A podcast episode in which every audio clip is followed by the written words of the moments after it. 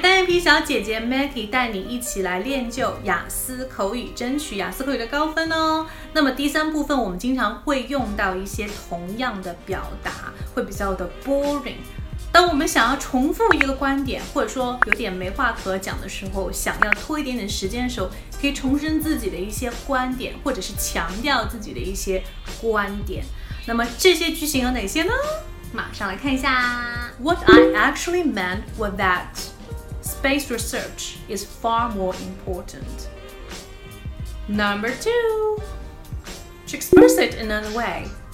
To express it in another way, parents have a greater role to play. Parents have a greater role to play.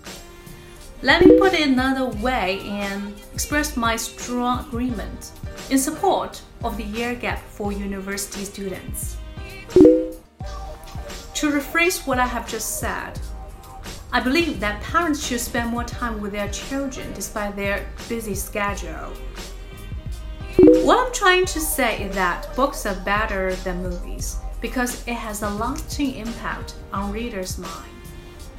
What I actually meant was what I actually meant was to express it another way.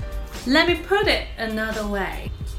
To rephrase what I just said, what I'm trying to say is that 喜欢的话点个赞吧，Love you. Thank you for listening, and I'm Maggie Tao. 单眼皮小姐姐会在未来给大家带来更多的早读的内容哦，一定要锁定我们频道。如果你想要免费学习旅游口语，美剧口语，还有等等相关的零基础的音标口语的话呢，在这个月赶紧加入我们的微信群，私信我的微信三三幺五幺五八幺零，就可以得到很多的免费课程，还有我们海量的学习资料，一共三百句哦。Ciao，see you soon。